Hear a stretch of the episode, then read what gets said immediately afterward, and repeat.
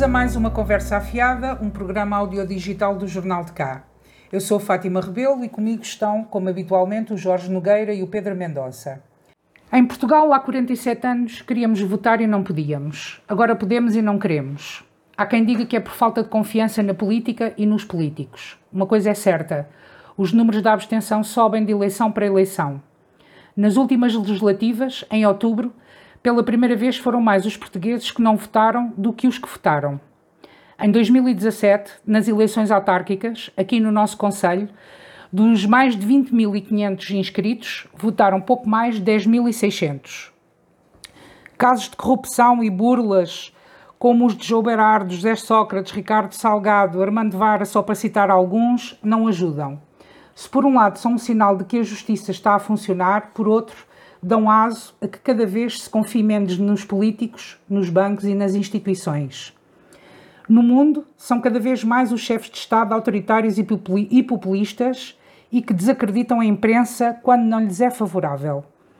Segundo os repórteres sem fronteiras, são 37 os líderes classificados como predadores da liberdade de imprensa. Têm discursos insultuosos e com ameaças vulgares. Só para dar alguns exemplos, nesta lista estão nomes como Putin, Erdogan, Orbán, Bolsonaro, Maduro, Daniel Ortega. São xenófobos, autoritários, concentram poderes e estão a atacar as minorias submetem o poder judicial, restringem direitos humanos e controlam politicamente a imprensa. Entretanto, a chegada de populistas e nacionalistas ao poder fez soar alarmes na União Europeia. Jorge, esta semana vou começar por ti. É urgente a pedagogia e a defesa da, da democracia, isto tendo em conta que estamos em anos autárquicas? Pergunto, será que já não basta só o voto universal e secreto ou isto são valores imaginários europeus, como diz o primeiro-ministro da Eslovénia, país que agora vai suceder Portugal na presidência do Conselho da União Europeia? Olá, Fátima. Olá, Pedro. Uh, a pergunta é, é, é, é, muito complexa. Eu não tenho, não tenho competência para lhe responder. Eu o que posso dizer sobre este assunto e sobre a democracia é que uh, nós, em Portugal, felizmente, eh, ainda não, eh, eu não comparo aquilo que nós estamos a viver com outros, outras paragens da União Europeia. Acho que, acho que o, o nosso caminho, como em quase tudo, está atrasado ainda há alguns anos relativamente a crises que já uh, são mais agudas noutras paragens europeias. Com isto eu não quero dizer que nós, com o passar dos anos, não uh, criemos a erosão na democracia como é visível noutros, noutros Estados-membros da União Europeia. Há aqui questões que às vezes nós tendemos a complicar. E uh, este desgaste democrático, este desgaste e, este, e, e esta, esta crise que vamos sentindo dos, dos cidadãos relativamente à confiança uh, no seu regime democrático e nas suas instituições, às vezes complicamos uh, com, com análises que, do meu ponto de vista, se deviam centrar mais naquilo que são o, as sucessivas crises económicas que, no nosso caso, temos vivido e com a falta de, de perspectiva de crescimento que neste momento existe em Portugal. E estas duas questões, quando estão, quando estão, quando dão as mãos, ou seja, crises económicas e, e que geralmente levam a que haja a desesperança, a falta de esperança no, no futuro e no crescimento e no desenvolvimento, faz com que tudo seja questionado. E aqui há muito essa, há muito essa, hoje estamos a viver muito isso. Há aqui um conjunto uh, alargado de, de pessoas que uh, critica todos os políticos como se todos os políticos fossem iguais, critica todos os partidos como se todos os partidos fossem iguais e isto também eh, é o reflexo de, do meu ponto de vista, a comunicação social ter aqui um papel difusor e, e, e, que de alguma forma agrava um sentimento de hostilidade para com os políticos. E, porque geralmente o que é notícia é o que é mau, é o mau político, é o político que se serve do, do seu cargo e da sua representação para fins que não são aqueles que a democracia deveria ter. Por isso, há, na Europa, eu uh, sou pouco conhecedor dos fenómenos que uh, se passam uh, mais no leste europeu. Sei, por, pelo que vou lendo e pelo que vou ouvindo, que há questões que são perigosíssimas que nós estamos a viver e a União Europeia está a vivê-las com grande intensidade. Não sei quais são as soluções que poderão ser alcançadas eh, para eh, eh, questões que hoje estão na ordem do dia, como a sexualidade, que é uma questão da nossa esfera privada, e eu tenho, tenho grandes dúvidas e muitos receios sobre como é que um conjunto de Estados-membros pode orientar as suas políticas para aí, para a defesa dessas liberdades individuais. Agora, tenho esperança, tenho esperança que nós, apostando, que foi a aposta que Portugal fez uh, na educação e que nós, desde que aderimos, principalmente desde que aderimos à União Europeia, desde 86, em que são visíveis uh, principalmente aquilo que têm sido as apostas na educação, e isso tem tido consequências, tem tido, e a, principal consequência tem sido uma, um, um, enorme crescimento do ponto de vista daquilo que é a, a, a relação uh, do cidadão com o Estado, uh, eu continuo a apostar nisso e continuo a apostar e a querer muito que os governos, o atual e os que vierem a seguir, apostem muito na educação, porque hoje sinto que a nossa escola também não, dá, não está a ter o papel determinante que deveria ter naquilo que é a formação cívica dos nossos jovens.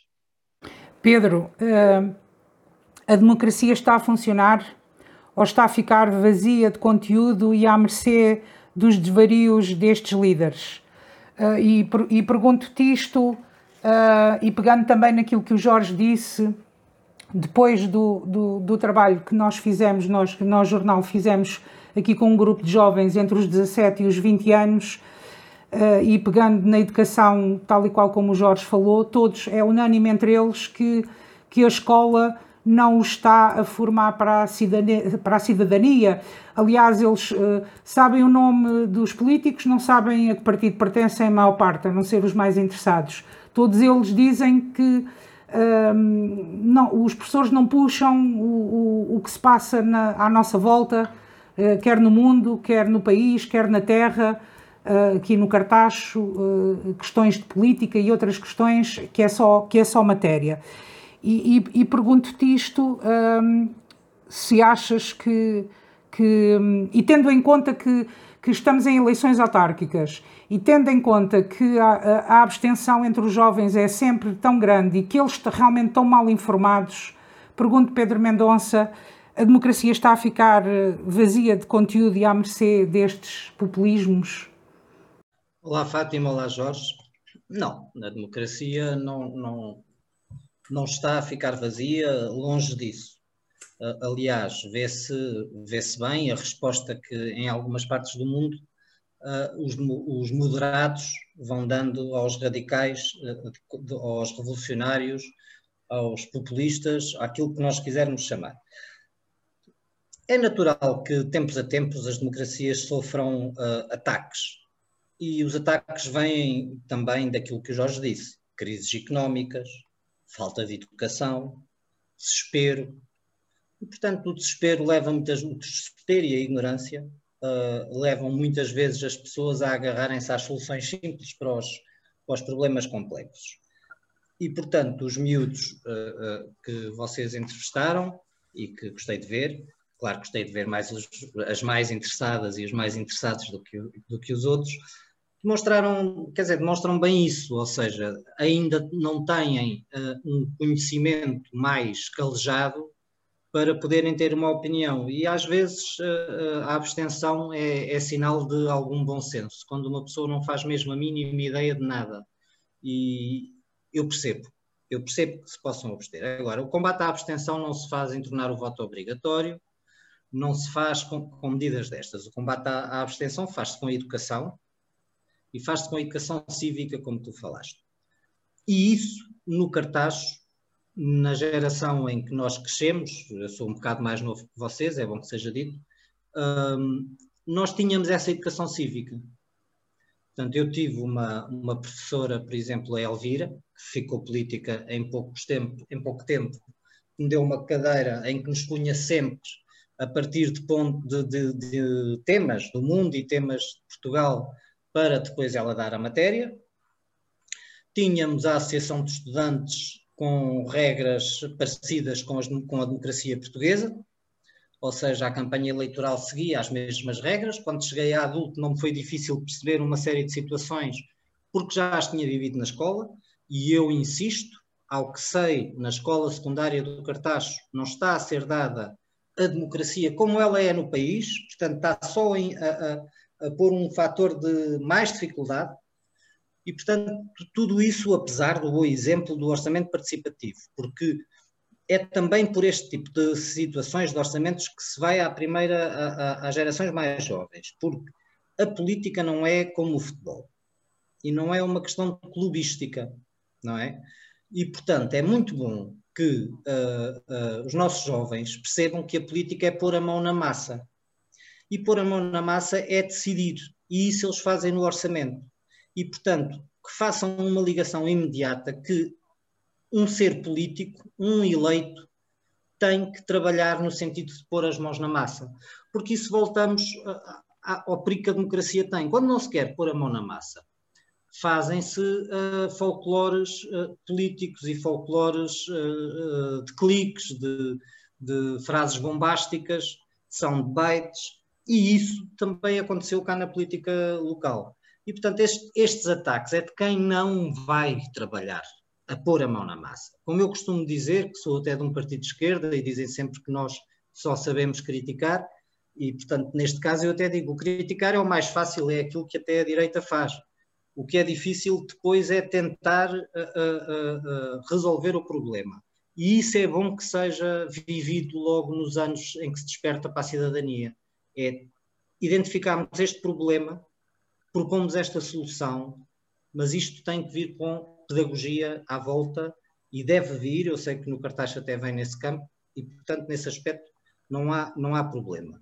A democracia esgota-se, por exemplo, quando o Expresso desta semana faz. Não se esgota, mostra a sua, a sua maleita, mostra que, que não está vivinha da Silva, não é? Quando o Expresso desta semana ou da semana passada uh, nos diz que a quantidade de dinossauros, presidentes e uh, homens e mulheres que estão a, a fazer o seu último mandato é incrível. Como também é incrível as terras, onde são 40 e tal, se não estou em erro, se a memória não me falha, que nunca mudaram de, de partido desde o 25 de Abril, desde a, desde a Constituição. As autarquias votam sempre no mesmo. E isso é um mau sinal, porque é um sinal que algo vai mal naquela terra, naquela cidade como a nossa, que faz com que não haja alternativa uh, credível aos olhos dos eleitores, a não ser quem já lá está. Isto preocupa, porque isto não se acaba com a democracia a dar um encontrão. Acaba-se com a democracia devagarinho, como se passa um elefante debaixo de uma porta. Tem que ser às fatias, porque se não for às fatias ele não passa. E assim passam as ideias antidemocráticas, democráticas, perdão, às fatias. Temos que combater isso. Uh, Jorge, um inquérito que nós fizemos em 2019 e, e, quando perguntámos eh, sobre os políticos e porque é que as pessoas não se iam votar e o que é que não iam votar, houve leitores que disseram, cito, não acredito na classe política. Uma outra pessoa disse, são uma cambada de mentirosos. Ainda outra, a política é só promessas vazias. Ainda outra pessoa, não me revejo em nenhum político. Isto foram algumas das frases ditas pelos nossos leitores. Um, tendo em conta aquilo que o Pedro Mendonça disse uh, dos dinossauros e, e, dos partidos que se eternizam no poder, temos aqui o caso do Cartacho. Uh, desde que temos democracia, é o Partido Socialista que está no poder, são 47 anos. Uh, Pergunto-te se, se basta dois ou três meses de campanha eleitoral, numa altura destas em que ainda não sabemos o que é que, que ideias é que, é que há para o futuro do Cartacho e o que é que e o que é que os partidos veem. Pergunto se te achas se realmente a democracia assim está saudável. Eh, não, eu, eu acho que não. Eu, eu, eu uh, confesso que o, o, quando comecei a participar de forma ativa, ativa e partidariamente no cartaz e, e, comecei pelo facto de ser o cartaz e precisamente pelo facto de, de, de perceber que há demasiados anos não havia alternativa. Eu também, tal como o Pedro uh, já o referiu, eu considero que há aqui um entorce democrático no cartaz. Tenho muita pena do cartaz ser tão pequeno que não, merece, que não, que não mereça a pena ser estudado, porque eu acho que há um conjunto de, de áreas uh, que poderiam aprofundar o conhecimento uh, sobre os municípios que desde 1976 até à presente data não mudaram aquilo que uh, tem sido a sua gestão partidária, ou seja, que não mudaram de partido. Acho, acho que eh, tam, também considero que há diferenças entre todos eles, uh, mas gostava muito de ver especialistas analisarem o cartaz. Uh, porque há, do meu ponto de vista, é um ponto de vista mais simples, eu não tenho competência para essa análise sociológica, mas, mas há uma questão uh, que uh, a mim e, e, com certeza a vós uh, sobressai, que é, podia-se dizer que o cartaz tinha todos os problemas resolvidos. Podia-se dizer que o cartaz, nos últimos 15, nos últimos 10, nos últimos 20 anos, tinha crescido, tinha melhorado, tinha dado melhores condições de vida aos seus cidadãos. E todos nós que cá vivemos e que somos de cá sabemos que, bem pelo contrário, por isso, aqui ainda uh, eu uh, fico uh, com mais receio de analisar esta questão, porque sei que tudo se tem passado ao contrário, ou seja, tem havido uma perda notória de qualidade de vida, mas ainda assim a expectativa que há eleitoral é que o Partido Socialista continue a dominar. E isso em tempos podia ser também de alguma forma explicado, de uma forma simples, se calhar, que era pelo um domínio do, do movimento associativo, que por sua vez tinha uma, um grande reflexo eleitoral. Uh, esse movimento hoje também já está, é, é, débil, ainda que exista. Também havia uma, uma explicação uh, que também contribui, que é o facto de a Câmara Municipal ser o, a primeira entidade empregadora do Conselho, e todos nós sabemos que uh, provavelmente um funcionário da Câmara Municipal consegue replicar por 4 ou por 5 o número de votos e tudo isso tem, eh, tem, tem, ou seja, tem que haver explicações. O que eu não tenho é nenhuma base científica para essa análise.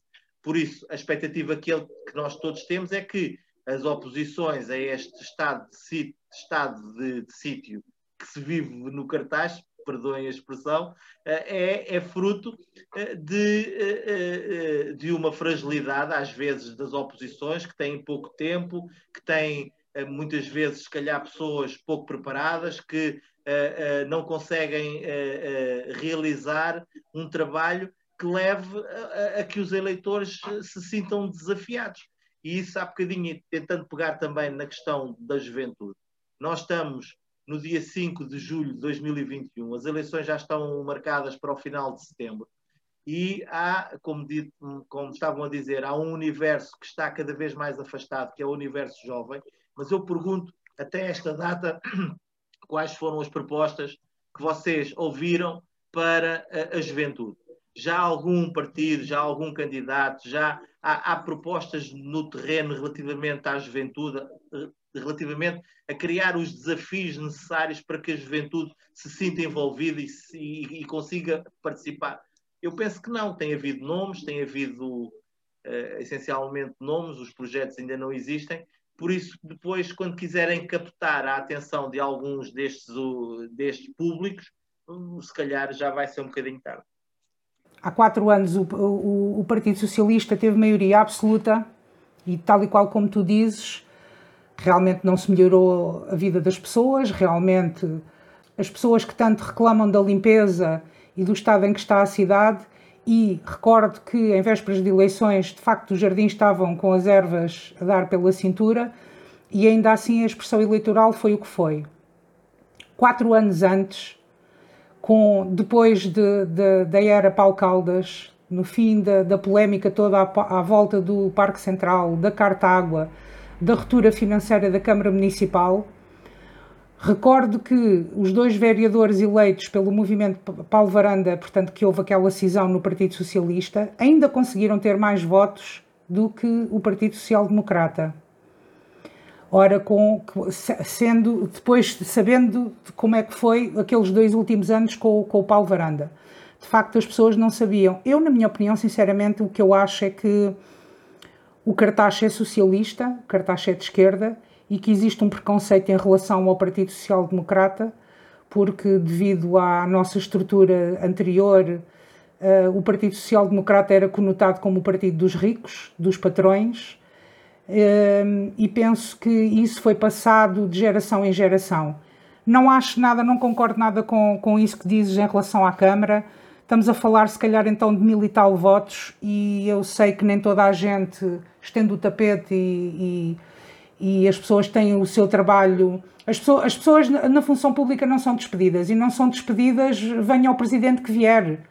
Portanto, não, não acredito nessa. Eu não nessa, nessa, eu não concordo nessa... com o que estás a dizer agora. E a esse propósito, como eu tenho mais uns aninhos do que tu, ouvi uma história de Ouvi uma, são dois, mas foram muito vividos. Ouvi uma história deliciosa aqui há uns anos, salvo em 1990. Era o, o presidente da Câmara de Santarém, Ladislau Teles Botas.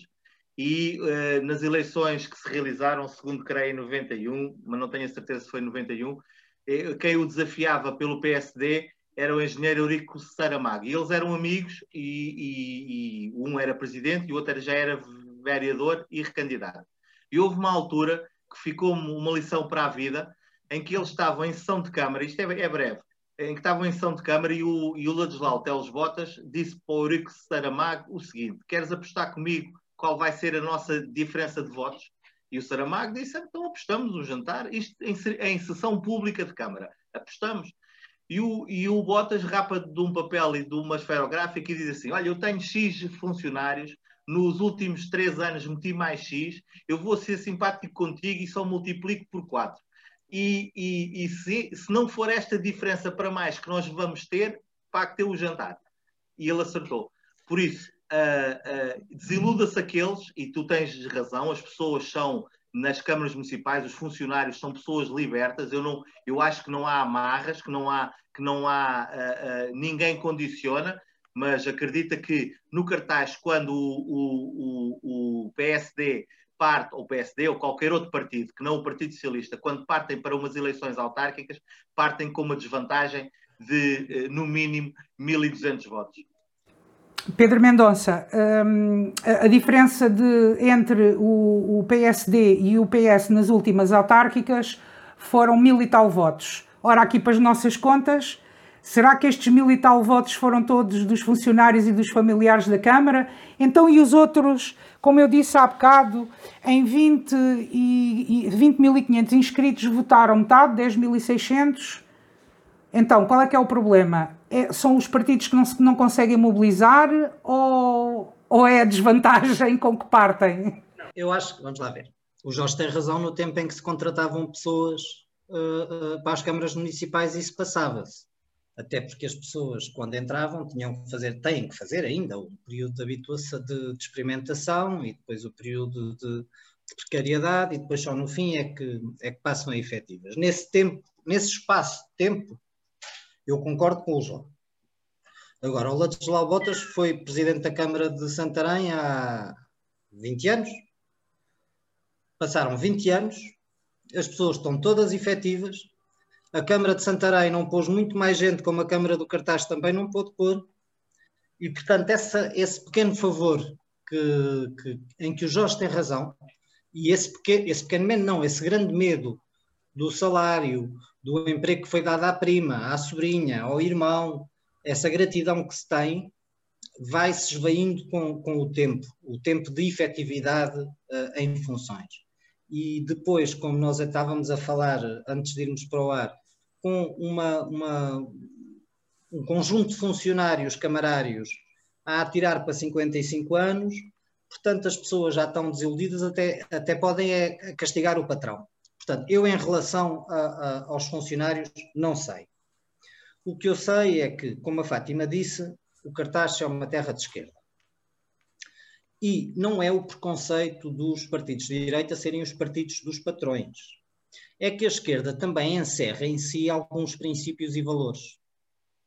E esses princípios e valores, por mais básicos, por mais simples que sejam vividos de uma forma uh, geral pelo povo de esquerda, porque só esses é que chegam a toda a gente, só os mais simples, não encontram eco no, nas propostas de direita. E, portanto, nós vimos no cartaz, o Jornal de Cá, aqui há tempo, há, não me lembro já há quantas edições, pôs um, uma manchete que me chocou, que foi 300 famílias ou 300 pessoas têm, têm que ter apoio social. Fátima, é isto, não é? Famílias, sim. Famílias têm que ter apoio social no Conselho do Cartaz. Isto é gritante. Isto chocou-me. E eu fui autarca e não foi há 20 anos. Isto chocou-me muito. Existe aqui uma bolsa cidadãos como nós que só conseguem ter o mínimo de dignidade graças ao Estado Social. Ainda bem que ele existe, mas mostra como está a Terra. E quem é que é o porta-voz dessas pessoas? Tradicionalmente era o PCP. Mas e agora? Quem é? Continua a, ter que ser obrigatoriamente o PCP ou agora o Chega que vai chegar e que vai repetir tudo o que já foi feito noutros países, que é distribuir comida aos pobres na altura de campanha uh, para eles votarem, e eu falo mesmo em distribuir comida aos pobres, que foi o, foram as experiências que foram feitas noutros países e, portanto, é aquilo que vai ser feito cá. Portanto, a direita democrática e moderada, uh, em terras como o Cartacho, tem que, para se ultrapassar esse preconceito, tem que agir com a sensibilidade social e as pessoas têm que sentir que essa direita valerá em nome delas. Como uh, gato escaldado da água fria tem medo, as pessoas retraem-se. E retraem-se porquê? Vocês falaram nos tempos loucos de Caldas e Varanda. A seguir, Varanda mete dois vereadores. Todos nós, políticos, comentadores, jornalistas, dissemos que aquela lista de independentes era uma dissidência do PS. Era o PS derrotado que apresentava uma contralista. Ora, onde é que aparece, passado quatro anos, o número 2 dessa lista, independente que sai do PS, aparece no PSD. Portanto, o PSD nem consegue no cartaz ir buscar o PS de boa fama, digamos assim, vai buscar o PS. Portanto, aqui continua a haver a reinvenção da política no cartaz, continua a estar nas mãos dos socialistas. E não é só porque as pessoas têm preconceito. É porque as pessoas, na sua maioria, têm valores de esquerda, e têm medo de uh, uh, oferecer o seu voto à direita, com medo de que esses valores sejam quebrados. Ponto 1. Um. Ponto 2. Quem a direita vai buscar à esquerda é o refúgio, com o devido respeito às pessoas, falo só politicamente. Ora, isso assim é difícil. Quem é que fala em nome destas 300 famílias? Vai continuar a ser Pedro Ribeiro, não tenham dúvidas disso. Eu, eu acho que, um, que a direita não sabe comunicar, com, aqui no cartaz, pelo menos, não sabe comunicar com os eleitores ou comunica mal com os eleitores, para além do, do preconceito que eu acho que existe. Mas, entretanto, os tempos hoje não são como eram de antes, de facto, não são como eram há 20 anos, uh, nesses momentos que vocês falaram há pouco. Portanto, a mim, mas, e, mas quando dizes que, e, e, não percebi se era a oposição que comunica mal, se era particularmente o PSD que, comunica mal, há, há uma questão que eh, nós, que já temos a idade que temos e assistimos a vários fenómenos no cartaz, e eu tenho, tenho que referir, é que do ponto de vista daquilo que é a comunicação social no cartaz, nunca foi escrutinadora daquilo que é o poder político no cartaz. Uh, e isso é um, um óbvio para se uh, uh, afirmar projetos políticos, porque a comunicação social no cartaz, como em muitos sítios deste país, tendencialmente está mais perto da posição que a autarquia tem.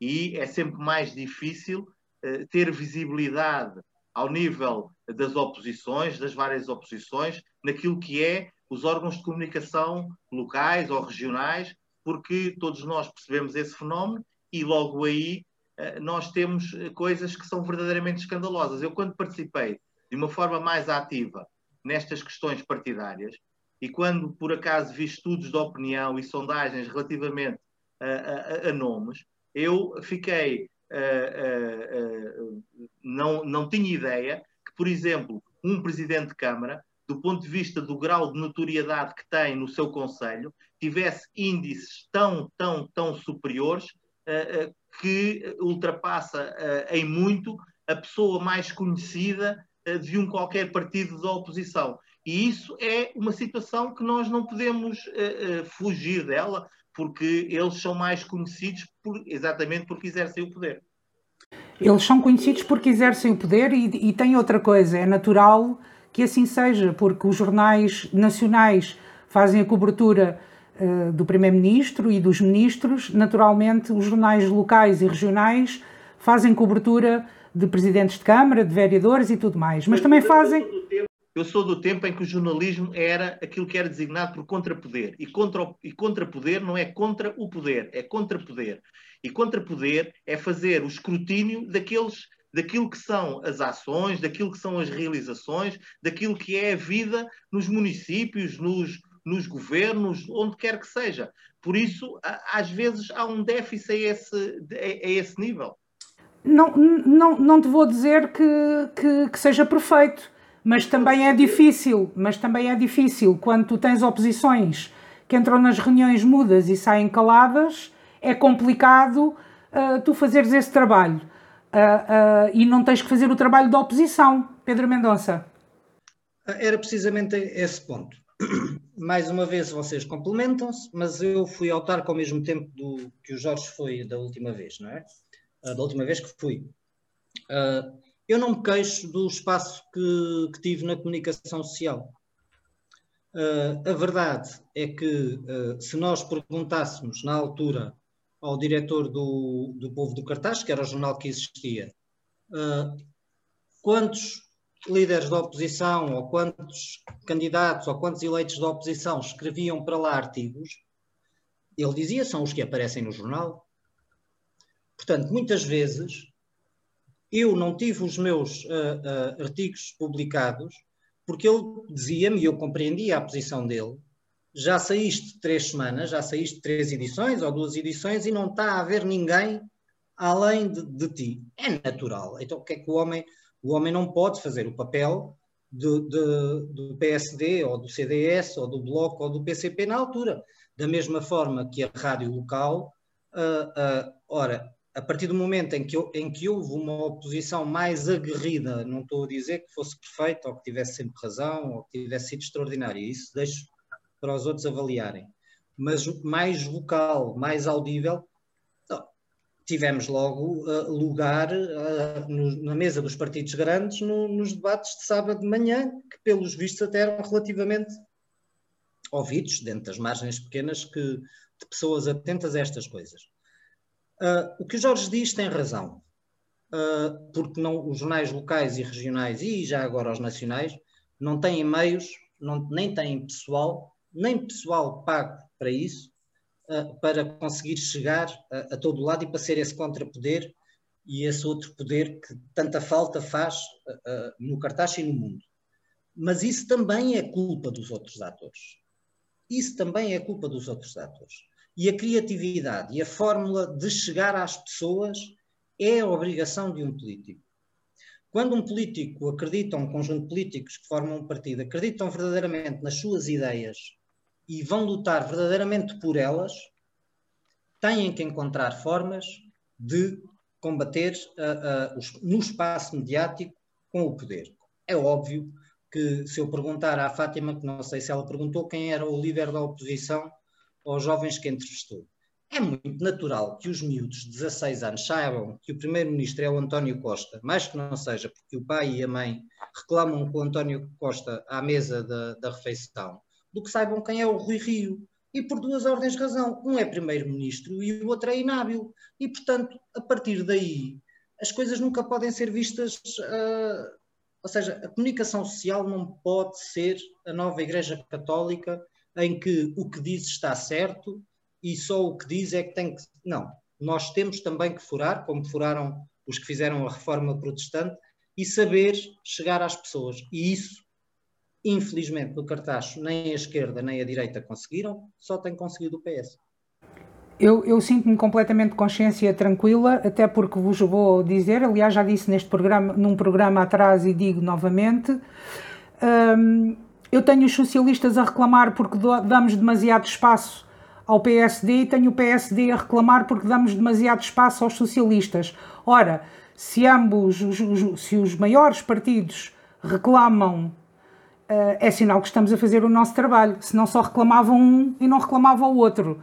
Eh, o, o único que eu não ouço reclamar é o Partido Comunista, a CDU, porque não costumam ter espaço e nós damos-lhe espaço porque tem, tem representação, não só porque se dá, o Orlando Casqueiro se dá o trabalho de ir ao, ao período antes da ordem do dia, e tal e qual como o Jorge Pisca, que é outro partido, que é o, o, o Movimento Independente Pluralista, como na Assembleia Municipal hum, há intervenções destes partidos, e intervenções válidas, e elas vêm no jornal. Ora, nós temos esse cuidado de, sempre que fazemos uma cobertura de uma, de uma Assembleia Municipal ou de, ou de uma reunião de Câmara, de colocar as vozes, as diversas vozes que lá estão. É preciso é que elas lá estejam. É preciso é que as pessoas, é que haja intervenção das pessoas. E intervenção válida, claro. Agora, volto a dizer, quando tu vais a uma reunião de Câmara e a oposição entra muda e sai calada, tens muito a dizer, certo? Olha, eu podia estar aqui horas a falar sobre esta questão de, de cobertura de sessões de Câmara, eh, porque uh, uh, tinha, tive diretores eh, que diziam que de, se quisessem saber das decisões tomadas em Câmara, depois viam as atas, uh, porque não merecia a pena a gente estar a fazer atas por antecipação das re, reuniões de Câmara. Agora, que as reuniões de Câmara possam ser um bom, um bom, um bom início para qualquer esclarecimento, para qualquer assunto, acho que sim. Acho que são sempre um bom início para qualquer coisa, não são um fim em si mesmo, porque geralmente as coisas que acontecem em sessão de Câmara uh, têm algumas dificuldades. Mas não é sobre isto que nós hoje certamente. Eu recordo, por exemplo, a, a primeira reunião de Câmara uh, deste mandato, em que o líder da oposição, Jorge Gaspar, manifestou, e eu concordei com ele, em que tu tens um período antes da ordem do dia em que normalmente os vereadores que estão no poder um, limitam-se a despejar o que fizeram, onde andaram, por onde andaram e o que fizeram. Ora, o, o Jorge Gaspar, na altura, disse que achava que o período antes da ordem do dia devia ser mais dedicado à política, à discussão política. E eu, na altura, até concordei com ele, achei que sim, olha, viste, provavelmente vamos ter intervenção política, porque tens o período antes da ordem do dia, não é? Que o podes fazer. Não o vi acontecer não o vi acontecer. Portanto, o Presidente da Câmara passa a palavra a todos os vereadores e, naquele período antes da ordem do dia, os vereadores da oposição podem falar do que quiserem, podem trazer o assunto que quiserem à discussão e não trazem. Não sei se assim será. Podes ver, olha, inclusivamente tens gravadas uma, uma, uma das grandes novidades, e penso que é a única que, que, que, o, que o Jorge Gaspar trouxe, foi, e é graças a ele, que, que as reuniões são gravadas e transmitidas uh, no canal de YouTube da Câmara Municipal, porque até aí não eram, e podes ir ver. A esse propósito, eu fui um dos primeiros e principais impulsionadores dessa questão, porque já há muito tempo que dentro do PSD eh, referia que era necessário nós motivarmos a autarquia eh, para uma transmissão direta das sessões de Câmara e da, das Assembleias Municipais, mas, mas digo, a, coisa como está feita só resulta a favor de quem está no poder. É muito difícil fazer, fazer as coisas resultarem para a oposição com estes modelos. Quando um presidente de Câmara, por exemplo, numa Assembleia Municipal, pode falar sempre que queira e sobre o que queira e sem e muitas vezes sem contraditório quando em sessões de Câmara as coisas acontecem como acontecem, eh, tenho dificuldade em perceber qual é a eficácia uh, destas questões. Mas há aqui, para um esclarecimento, até em relação ao Pedro, eu, uh, a minha visão sobre isto não é, é, muito mais do ponto de vista de cidadão. Eu coloco sempre o meu olhar enquanto cidadão e que quer ser informado não estou a falar da opinião de cada um de nós e que expressa nos vários órgãos de comunicação social, estou a falar da informação. Aquilo que me move e aquilo onde eu me centro muito é na informação que é levada e que é prestada aos cidadãos, porque aí é que está o cerne de toda esta questão. Uh, não, para fechar uh, muito rapidamente, eu acho que estes nossas conversas mostram bem que o espírito democrático está vivo e recomenda-se. Uh, e, portanto, acho que agora é, é alimentá-lo, é ter esperança que nestas eleições uh, uh, autárquicas surjam projetos de futuro e não apenas folhas de Excel para resolver, que seja resolvido de vez o assunto de Cartágua, que é um assunto que continua a ser empurrado com, com, com a barriga. E aí, se isto acontecer, no cartaz damos passos a favor de melhorarmos a democracia. Se continuarmos a ter uma campanha como sempre tivemos, e eu posso dizer isto porque já, já, já também as fiz, aqui no cartaz, como sempre fizemos, em que não damos esperança. As pessoas têm que acreditar que as coisas vão melhorar, senão as pessoas não vão votar. E, portanto, o PS, julgo eu, uh, ou neste caso Pedro Ribeiro, que vale mais que o PS, ao que me parece, uh, já atingiu o seu máximo. Agora, as propostas alternativas têm que conseguir mostrar que é possível ter melhor qualidade de vida de acordo com os impostos que pagamos, como o Jorge tantas vezes aqui diz, e tem razão. No dia em que as pessoas acreditarem, nem que seja só um bocadinho, as pessoas vão votar. É só isto que eu tenho a dizer. Muito bem, e vamos passar às notas finais, o nosso tempo já, já esgotou. Eh, eu, eh, a, propósito de políticas, a propósito de políticos e das políticas que não se fazem, eh, eu esta semana chocou-me imenso ver aquele mar de chamas no Golfo do México devido à, à ruptura daquele oleoduto. Chocou-me imenso a vaga de calor que assolou o Canadá e ver aqueles mapas com aquele vermelho todo e as explicações uh, uh, que depois que foram dadas. Se os líderes não fazem, as pessoas têm que começar a fazer e a reagir. E deixa a pergunta: quantos mais avisos vão ser necessários por parte da natureza para que realmente nós comecemos a fazer alguma coisa? Uh, Jorge, a tua nota final. Eu, compreendendo e, e, e, achando que todos nós temos que dedicar cada vez mais atenção àquilo que são as questões que nos envolvem com o planeta Terra e que são de uma, de uma, de uma imensidão. Uh, quero voltar só aqui um bocadinho mais a questões eh, que também têm a ver com o nosso futuro próximo, que é, na semana passada houve um conjunto de deputados, do caso do PSD, que entregaram uh, uh, no Parlamento um pedido de que o Governo proceda aos estudos e aos procedimentos necessários para apresentar à Comissão Europeia uma proposta de criação de uma nova região que engloba as sub-regiões do Oeste, do Médio Tejo e da Lesíria do Tejo. Eu tenho aqui sim um problema desde há muitos anos, eu, com aquilo que foi a divisão da Lesíria do Tejo e do Médio Tejo.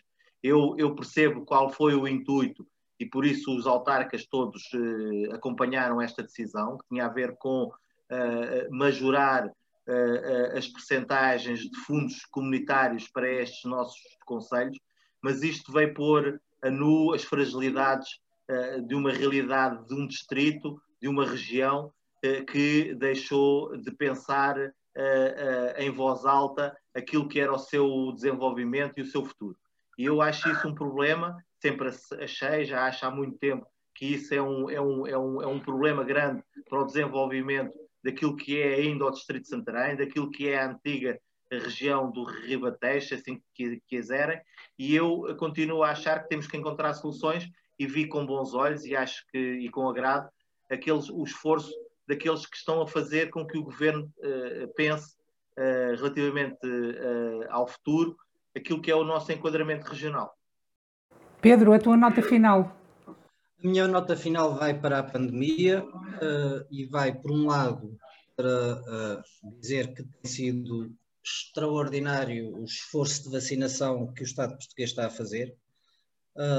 Eu já fui levar a segunda dose, estava muito mais gente do que estava quando tive na primeira dose e nem por isso o ritmo deixou de estar cadente e eficaz. Estamos a, a, a, vacinar, espero eu que hoje isso confirme o plural, hoje, onde estamos a gravar, segunda-feira, espero que confirme o plural que estamos a, a, vacinar acima das 100 mil, 100 mil doses por dia, é uma coisa extraordinária, é, é, é, é uma percentagem grande da população portuguesa por dia. Agora, esta variante uh, uh, leva a que se mantenha uh, alguma calma e caldos de galinha, como se costuma dizer, porque isto não é como Boris Johnson ou outros políticos populistas querem, não se decreta o fim da pandemia, nem se pode aliviar as coisas de um momento para o outro. Estão a aparecer em Israel, o, o, o, país mais vacinado do mundo, estão a aparecer muitos casos de contaminados, com, muitos não, alguns casos de contaminados um, já com duas tomas, contaminados precisamente por esta variante. Esta variante tem em si depois outras pequenas variantes, eu não tenho estudos sobre isto, portanto também não sei dizer mais que isto, mas leva a que haja muita precaução. Dificilmente andaremos para trás, dificilmente, mas é possível, dado o, o, o volume de vacinados que temos e que vamos continuar a ter. Agora, aquela normalidade de etiqueta respiratória ser mandada ao ar e se esqueçam. Parece que esta variante, o tempo que necessita para contaminar, o tempo de proximidade que necessita é de segundos e a outra era de minutos, a, a variante clássica. Portanto, parece-me que é bom conselho dar às pessoas, mesmo, mesmo as vacinadas, continuem a usar a, a, a máscara, continuem a tentar estar com alguma distância uh, da, das outras pessoas, evitem ajuntamentos em, em, sítios fechados sem haver correntes de ar. Isto é, são tudo uh, uh, pequenas etiquetas que, se nós tivermos a Covid, enquanto não for totalmente debelada, pode não matar ou mandar para os cuidados intensivos mais cidadãos. Portanto, parte também de nós, parte do Estado, que está a cumprir o seu papel na vacinação, portanto, parte agora muito, muito de nós em termos muito cuidado, mesmo os que já estamos vacinados. Principalmente esses, e principalmente esses, já que há um alerta porque não, não, não é possível uh, afrouxar as medidas, as medidas de proteção, mesmo e tendo em conta que cada vez são mais os vacinados, esses têm que ter, continuar a ter um especial cuidado. E, e, e pronto, eh, ficamos por aqui. Assim que nos está a ouvir, muito obrigada. Um, tenham uma boa semana. Nós voltaremos para a semana. Protejam-se e fiquem bem. Muita saúde. Boa semana para todos. Saudinha.